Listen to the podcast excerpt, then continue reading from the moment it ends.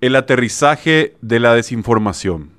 Luego del azote de desinformación que golpeó el escenario político en Estados Unidos en las elecciones presidenciales de 2016, pensé que el fenómeno de la llamada posverdad se replicaría en Paraguay entre 2017 y 2018, especialmente en las campañas hechas a través de las redes sociales. Sin embargo, solo hubo tímidas acciones que poco incidieron en los resultados electorales en aquel entonces. El panorama pareciera ser distinto en la previa de las internas de este año y la generación de 2023, tal vez sostenido en el hecho de que mucha gente se volcó a las redes sociales y a las aplicaciones de mensajería como primera fuente de información. Esto no escapa al conocimiento de los estrategas comunicacionales que buscan capitalizar la erosión de confianza hacia los medios masivos y trasladan la contienda a las redes y al popular WhatsApp. El domingo pasado, el diputado Basilio Núñez, del Partido Colorado, leyó en una sesión extraordinaria un tuit escrito en una cuenta administrada por el cartismo, popularmente conocida como Troll, una supuesta frase del arzobispo de Asunción, Adalberto Martínez, para beneficio de su sector político. La misma resultó ser falsa. Más tarde, ese mismo día, la candidata al Senado por Honor Colorado, María Teresa Peralta, afirmó en un programa de televisión que la corrupción no constituía un delito.